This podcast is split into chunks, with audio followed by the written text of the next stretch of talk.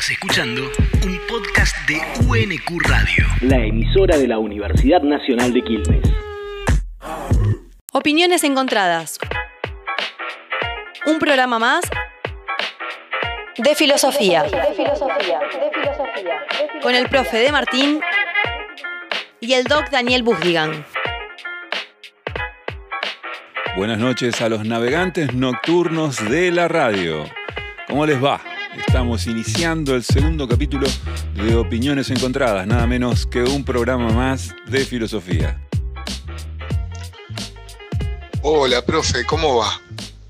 Mira, ¿vos te acordás eh, ese dibujito donde la gente se paraba en el medio de la calle, eh, miraban al cielo y se preguntaban, eh, ¿qué, ¿qué, es eso? ¿Es un ave? ¿Es un avión? Bueno, y aparecía ahí el, el alienígena más querido en la historia de la historieta, Superman. Pero eh, bueno, esto de qué es esto que estamos viendo suele ser, digamos, una, una pregunta que no suele aparecer, aunque la visión es, digamos, el órgano más privilegiado de todos, decía eh, Aristóteles, por, por, por, la cantidad de información que nos, este, que nos brinda. De hecho, digamos, en el mundo de las pantallas eh, encontramos que, eh, digamos, la, las T-llamadas tienen eh, mucha más importancia que, eh, o las videollamadas tienen mucha más importancia que, este, no sé, que hablar por teléfono simplemente.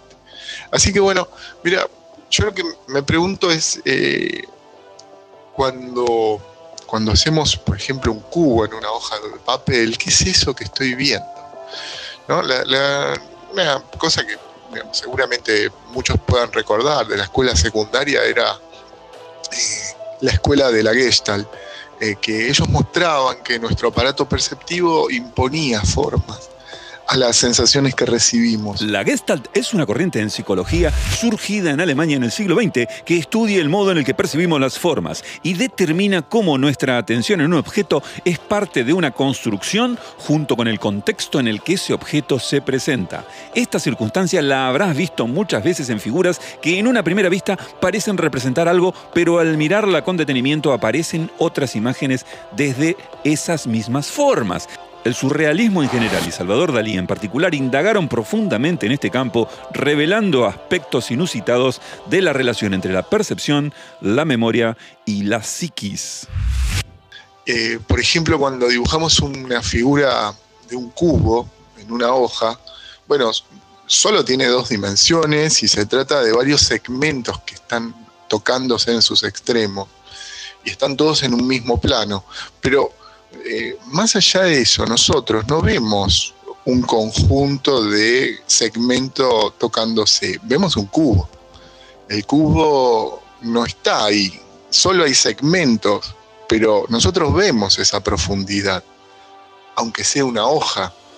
Eh, hay un pensador, Hanson, que advierte que esa imagen, eh, desde cierta forma, de su perspectiva, nos permite eh, darnos cuenta que la percepción misma se impone formas. Entonces, algunas conclusiones podemos sacar de eso, de que la percepción misma impone formas.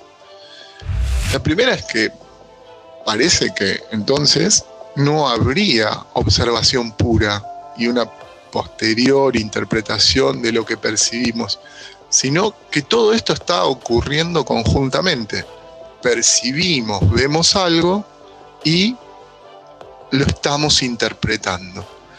Es decir, no hay una observación pura que carezca de algún tipo de carga teórica, donde nosotros dejemos de aportar algo. Siempre estamos aportando algo. Y en definitiva, cuando organizamos los datos de la percepción, muchas veces vemos cosas que no están ahí. De esto podemos sacar, si querés, algún corolario, que no es ver para creer, sino creer para ver. Norwood Russell Hanson fue un joven filósofo de la ciencia fallecido prematuramente en 1967, quien elaboró el concepto de carga teórica, según el cual las observaciones realizadas en las ciencias están siempre condicionadas en alguna medida por las creencias y las convicciones previas del observador. Llamó retroducción a esta acción, según la cual hay una organización de las experiencias, la observación y los hechos de acuerdo a esquemas previamente elaborados de modo tal que las causas no son exactamente halladas en los hechos, sino en buena medida puestas en los hechos. Entonces, cambiamos un poco la dimensión y pensemos esto, mira, ¿nos perciben los otros como nosotros nos autopercibimos? Y otra pregunta, inversa, digamos, en el sentido inverso, ¿percibimos a los otros como ellos se autoperciben? Las categorías que se juegan en la percepción social y política son complejas, pero podemos decir que no está ausente la dinámica perceptiva de la que estuvimos hablando antes. Nosotros ponemos en juego categorías y al momento que observamos, interpretamos, categorizamos, encasillamos. Y aquí se abre una pregunta interesante, que es, digamos, esta pregunta siempre abierta por el otro la, pregunta por el otro siempre es la pregunta por el encuentro social y político donde damos definiciones sobre quién es y en efecto qué esperar y cómo relacionarnos con ese otro. Esa pregunta entonces podríamos decir que tiene una doble implicancia, ¿no? Por un lado, se marca con la categoría de la otredad a un conjunto de personas, pero simultáneamente además esa pregunta exhibe la experiencia de aprehensión de ese otro, cómo, lo, cómo, ese otro llega a nosotros. Definimos quiénes son los otros, qué lugar se les da a esos que han sido señalados desde nuestra perspectiva, desde nuestra posición, como los otros. Si serán rechazados, si van a ser aceptados, incluidos, si van a ser sujetos de derechos o y cómo se van a compensar esas cuestiones. Bien, ser otro entraña una descripción a la vez que una clasificación que socialmente puede tener connotaciones positivas o negativas. Eh, pero como hablamos al inicio, no debemos perder de vista, y ahí podríamos poner, viste, esa gente que hace comillas al aire, perder de vista con las comillas al aire, cierro comillas al aire, bien, no deberíamos perder de vista que, los conceptos que aparecen dentro de la cultura política son construcciones históricas que pueden ser constitutivas de nuestras percepciones sociales, de nuestra experiencia política que tenemos de otros. Entonces, vamos un poco más. Las categorías políticas constituyen marcos conceptuales que son revisables, pero difícilmente de modo individual pueden ser reversibles. Eh, a partir de los eh, marcos conceptuales que están instalados políticamente, tanto individuos como comunidades trazan cuáles son las fronteras de la discusión, cuáles son los horizontes de lo discutible. de modo que si no podemos ver los marcos conceptuales eh, porque son los que habilitan la percepción, estamos en algún tipo de problema.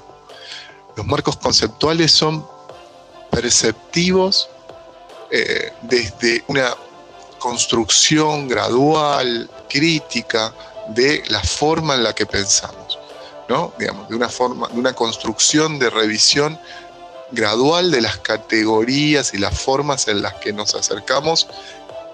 Y acá volvemos sobre nosotros, a la forma en la que nosotros mismos pensamos. Y eso es importante esta revisión filosófica, porque eh, esos marcos conceptuales, y mucho más en el orden político, funcionan como ordenadores objetivantes del mundo social. Entonces, eh, podrían encarnar eh, algún tipo de peligro ¿sí? para las representaciones que nos hacemos de la alteridad y mucho más cuando se disponen de formas dicotómicas, donde una comunidad eh, está del lado del progreso y otros eh, son señal del atraso y lo que quieras. Eh, aquí aparecen dos cosas que me parecen interesantes. Una es preguntarnos, ¿qué ves cuando me ves? ¿No?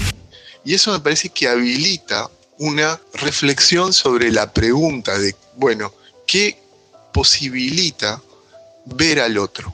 ¿Qué categorías se articulan al momento que vemos al otro? ¿Sí? ¿Qué ves cuando me ves? Esa pregunta de divididos, me parece que se responde mejor, sí, con, con la sentencia de que no somos tan distintos. Bueno, eh, dale, nos seguimos encontrando. Seguimos encontrando opiniones por UNQ Radio, FM 915, la radio pública. Pero antes vamos a recibir a, como siempre, nuestra doxóloga invitada, nuestra especial doxóloga invitada de hoy. Bienvenida, querida Jessica Da Rosa, directamente llegada. Está entrando al estudio. Escuchan los aplausos. Merecidos aplausos nuevamente para Jessica Da Rosa, que viene. ¿Desde dónde viene Jessica Da Rosa? Muchas gracias por la ovación, es lo, es lo mínimo que se merece esta misionera. Bueno, Jessy, ya escuchaste la propuesta del doc. Eh, hablar, eh, pensar la cuestión de la percepción, la cuestión de cómo nos autopercibimos y cómo percibimos a los demás, no es algo tan sencillo como parece en principio.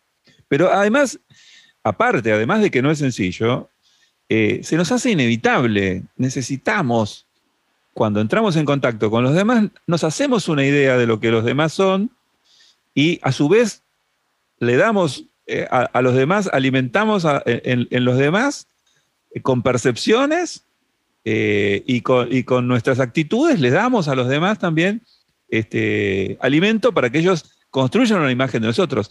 Esto es una verdadera encrucijada. ¿Qué, es lo que te, moviliza o, te, motiva lo que planteó el doc recién? ¿Qué ves cuando me ves? Hay un cuento de Lovecraft que se llama El extraño. Y eh, brevemente contaré que se trata de un ser que vive en un lugar, en un claustro donde él no tiene a nadie, pero tiene todo lo que necesita para sobrevivir y tiene libros. Y un día empieza a escuchar voces y decide salir de ese claustro. Sufre mucho, pero llega a un lugar donde en un salón hay reunidas personas y bueno, él se anima a entrar y cuando entra descubre que se da una situación de pánico y todos empiezan a gritar que había un monstruo. Entonces todos corren y él corre porque no, no sabía dónde estaba el monstruo, pero también sentía la necesidad, así como los otros hacían algo, ¿no? Huían, él también quería huir. Bueno, hasta que se encuentra con el monstruo, se encuentra de frente y el monstruo lo mira y él ve en sus ojos el miedo del monstruo y se dio cuenta que el monstruo era un ser deforme, eh, harapiento. La cuestión es que en realidad se había encontrado con un espejo, pero más que con el espejo se encontró con que él era un monstruo, se encontró con una realidad que hasta que él no salió de su claustro, no salió de su ensimismamiento, hasta que no encontró a otras personas, él no supo quién era él. Entonces este significado le dio una profunda tristeza, pero al mismo tiempo él descubrió algo. Creo que nosotros cuando nos encontramos con nosotros, nos encontramos con eh, nosotros mismos. Y básicamente cuando vemos a los otros, me parece que estamos encontrándonos con una idea que nos atraviesa y que nosotros no, pedimos tener, que es la idea del mandato y el deber ser de nuestra sociedad. Cuando nosotros miramos a alguien y pensamos, uy, es demasiado gordo, uy, es demasiado vieja, si nos estamos encontrando con un mandato, realmente nosotros pensamos eso, de dónde pudimos haber pensado nosotros eso. Entonces creo que estamos atravesados por una, una voz que nos gobierna y que muchas veces es más fuerte de lo que incluso nosotros podemos llegar a decir. Entonces, al encontrarme de frente con el otro y al encontrarme con el temido espejo, no me encuentro conmigo únicamente, me encuentro con un mandato, me encuentro con una voz que a veces es muy perturbadora y no puedo diferenciar y creo que es mi voz, pero no es mi voz. Eh, creo que en todos nosotros racionalmente viviría una voz amorosa, de aceptación, de conciliación, y muchas veces escuchamos una voz que nos atormenta, estás viejo, estás gordo, no tenés más edad para eso, vestite mejor, no digas tal cosa. Las mujeres no deben hablar así. Y creo que no es nuestra voz, esa es otra voz que nos supera a gran escala. creo que nosotros eh, pasamos la vida escuchando palabras que parecieran inocentes, pero en la filosofía nosotros hablamos de logos, y logos se traduce como palabra, como verbo, pero también es razón. Y en la palabra creo que encontramos nuestra razón. Hay una autora que habla acerca de crianza, de crianza respetuosa, que se llama Laura Goodman. Laura Goodman tiene un texto precioso que se llama Palabras de Amor. Y dice que la forma de, cambiar el, árbol, ¿no? el árbol de la vida, cambiar el, el destino de los niños, es llenarles de palabras de amor. Que esas palabras de amor se vuelvan tan naturales, que esa persona se acostumbre tanto que siquiera perciba que está siendo amada a través de la palabra. Y que como haya naturalizado eso, pueda replicarlo en otras personas y posiblemente en sus hijos. Y que ahí va a estar nuestro rastro. Por más que nadie se acuerde de nosotros, por más que no sepan que uno inició, que tal vez uno no escuchó esas palabras de amor cuando era, cuando era joven o a lo largo de su vida, hacer ese clic y poder dar a otro, creo que, nosotros nos construimos a través de la palabra. Y las palabras de amor no son inocentes. Y las palabras de maltrato generan mucho daño, aunque a veces pareciera que tienen onda, aunque son simpáticas, creo que no. Y creo que dejan un gran rastro.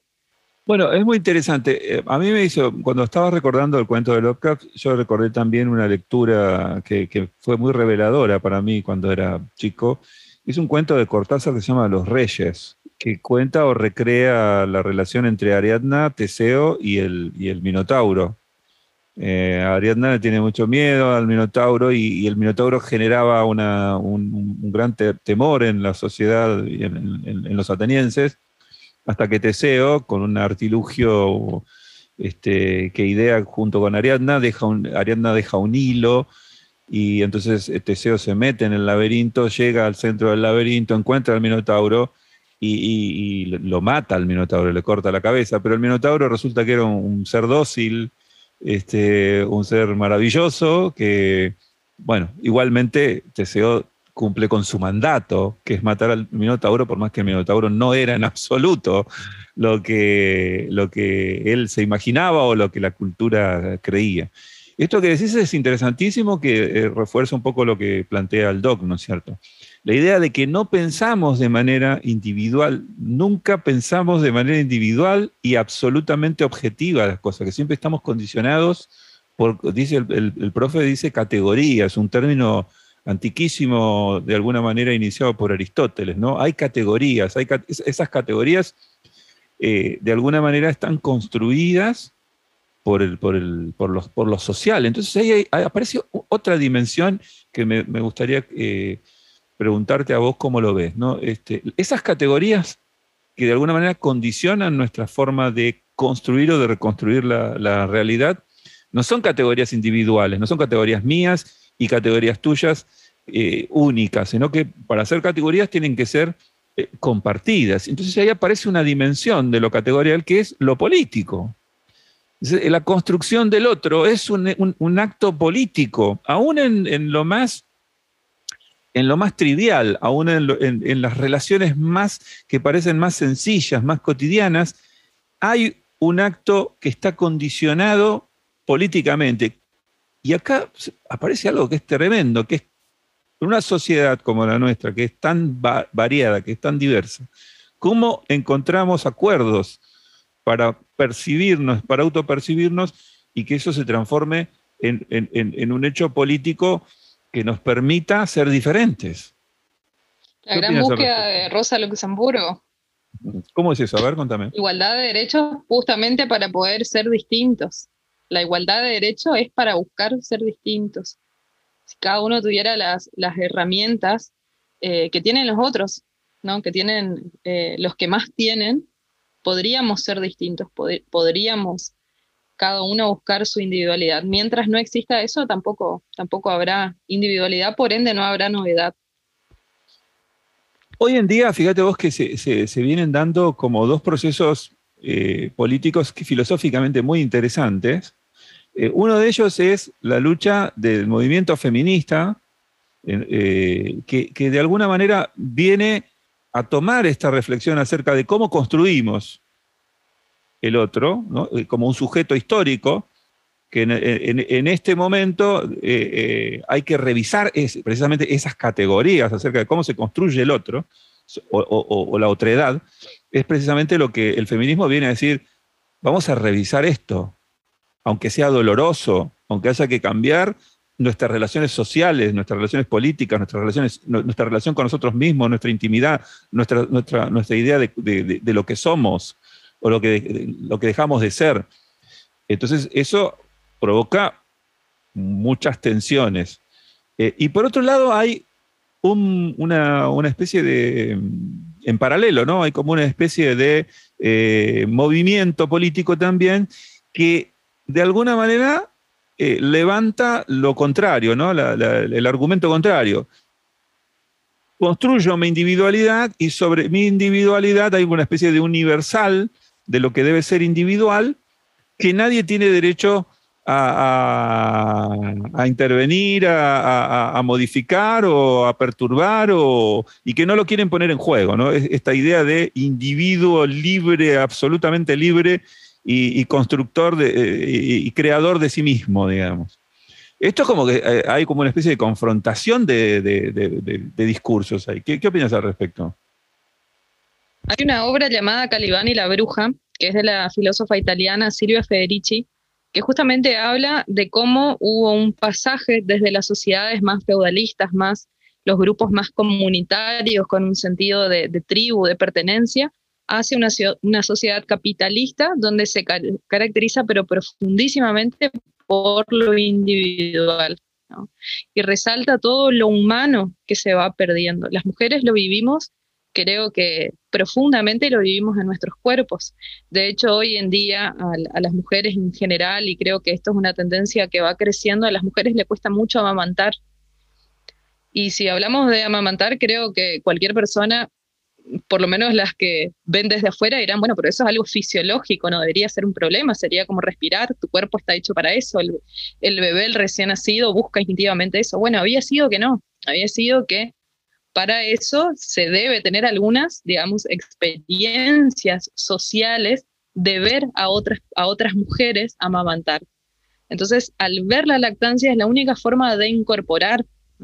Eh, hace unos años en un, zoológico en Estados Unidos había una, eh, una simia, no, no, recuerdo si era orangután o era chimpancé, creo que era orangután, que ella había tenido una cría en cautiverio y ella no sabía amamantar. Entonces la liga de la leche, las mujeres se fueron ante esa, ¿no? ante el animal y le mostraron a lo lejos, sacaron, sacaron su pecho y amamantaron a su cría y ella supo cómo amamantar viendo.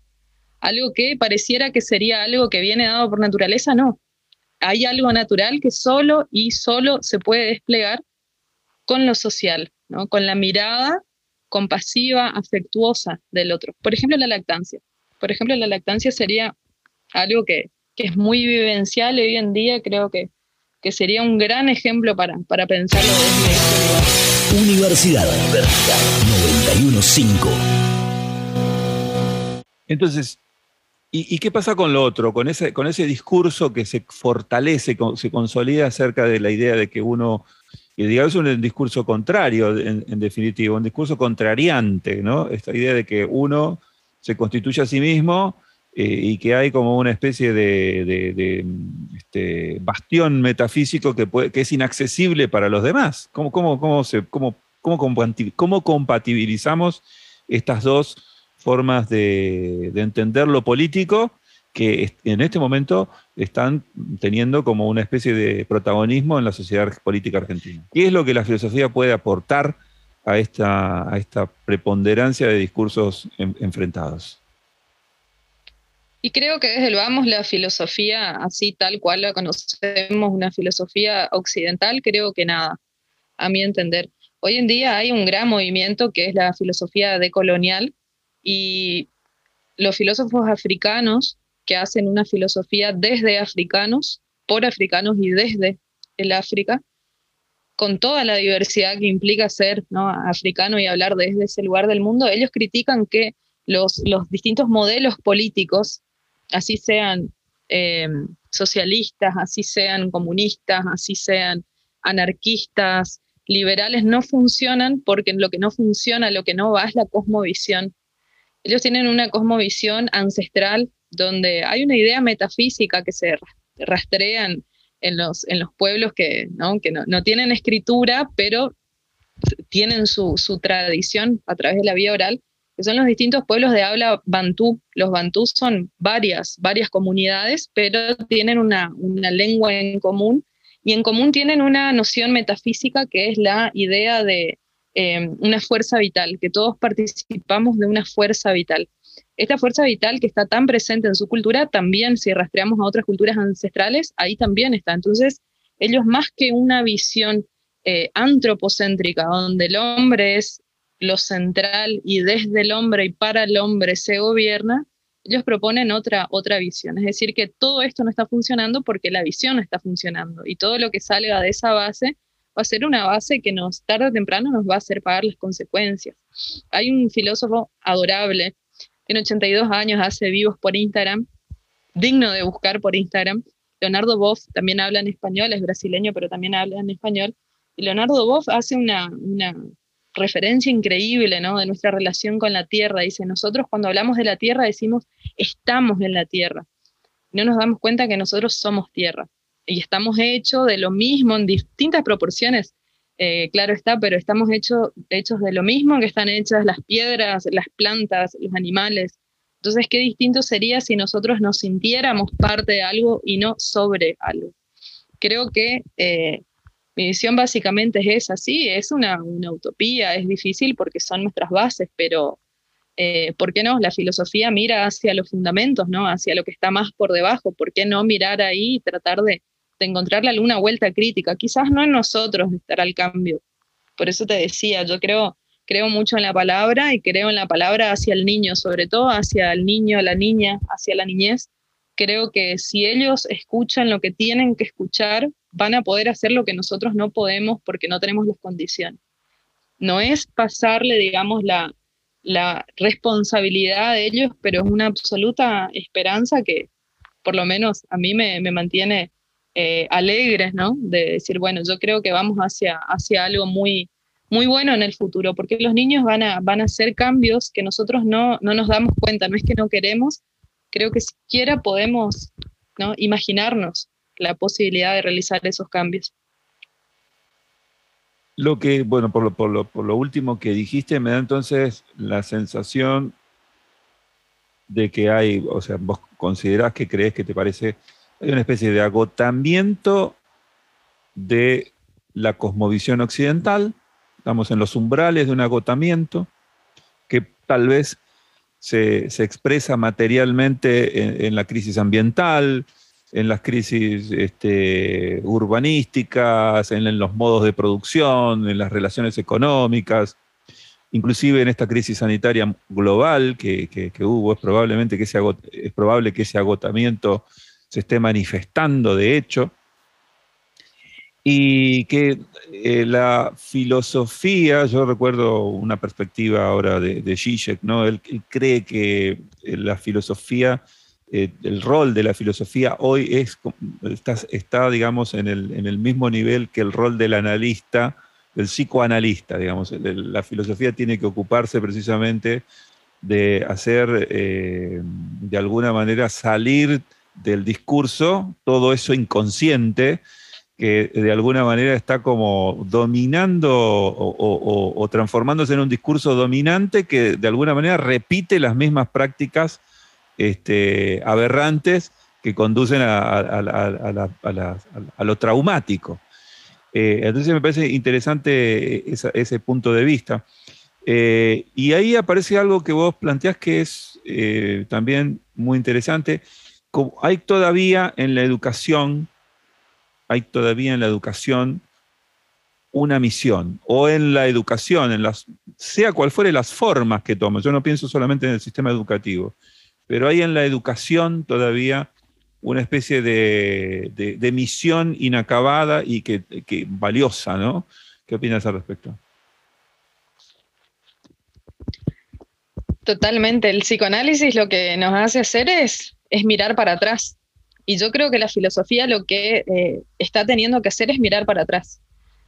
eh, voy, voy a meter de nuevo autora porque yo soy profesora y quiero que la gente lea y que, y que googlee y que, bueno, descargue libros.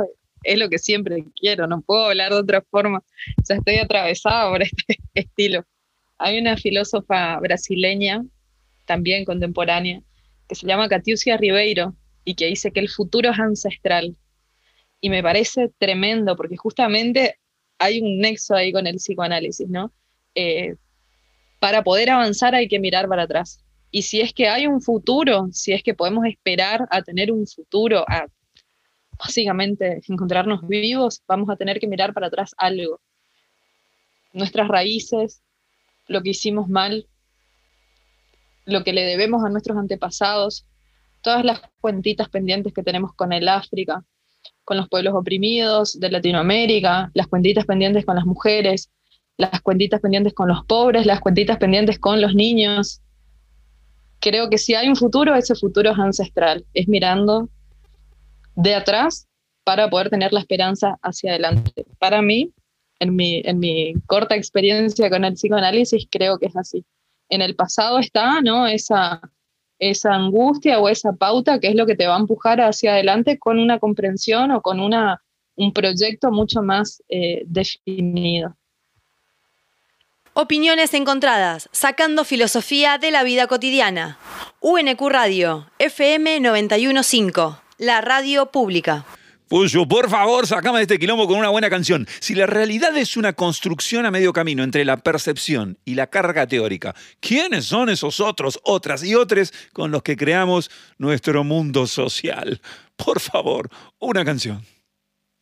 Hola, profe, ¿cómo andás? Soy el Pollo Cerviño, de Quilmes, la ciudad de la cerveza y el carnaval, y de la Universidad Nacional. En este encuentro, convocado para cerrar con una canción, hablamos de percepción y hablamos de aquella mirada que cuestionaba otras miradas. La gente que no, la gente que te dice que tenés que trabajar, la gente que te dice que tenés que pensar. Una de las genialidades que tenía Todos tus muertos, que comenzó en 1985, es que hizo que la gente que estaba en el, el público terminó subiéndose a un escenario. Así lo cuenta Fidel Nadal, con muy poco conocimiento, pero con mucha actitud. Esa actitud que llevó a pensar a la banda sacando alguna idea de algunas otras bandas de afuera, que alguien con rastas podía también cantar y gritar verdades en tiempo punk. Mucha gente que lo seguía desde 1985, eh, que necesitaba en un ámbito para gritar su necesidad de libertad, se vuelve ultra conservadora cuando ellos terminan siendo conocidos en el 88 con su primer disco y logran que esta canción se difunda en las radios casi como una contradicción tramposa. Cuanto a más gente conozca la banda, menos identidad voy a tener. Ojo con las percepciones, ojo con los prejuicios, ojo con no disfrutar todos tus muertos. En este encuentro y en este cierre, en la Universidad Nacional de Quilmes, escuchás todos tus muertos.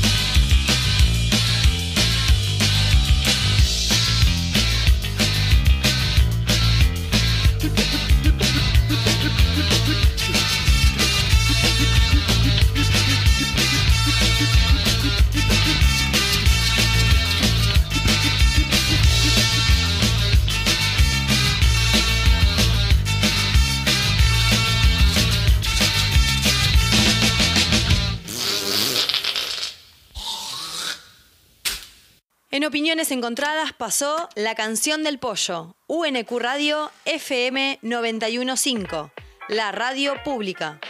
Y así se nos acaba nuestro segundo capítulo, nuestro segundo episodio, nuestro segundo programa de Opiniones Encontradas, este espacio que hemos creado junto al doc Daniel Busdigan para compartir algunas reflexiones de índole o de perspectiva filosófica sobre cuestiones que nos atraviesan, para bajar un poco del trending topic, como lo dijimos anteriormente. Le agradecemos enormemente a Jessica Rosa haber compartido con nosotros sus profundas reflexiones.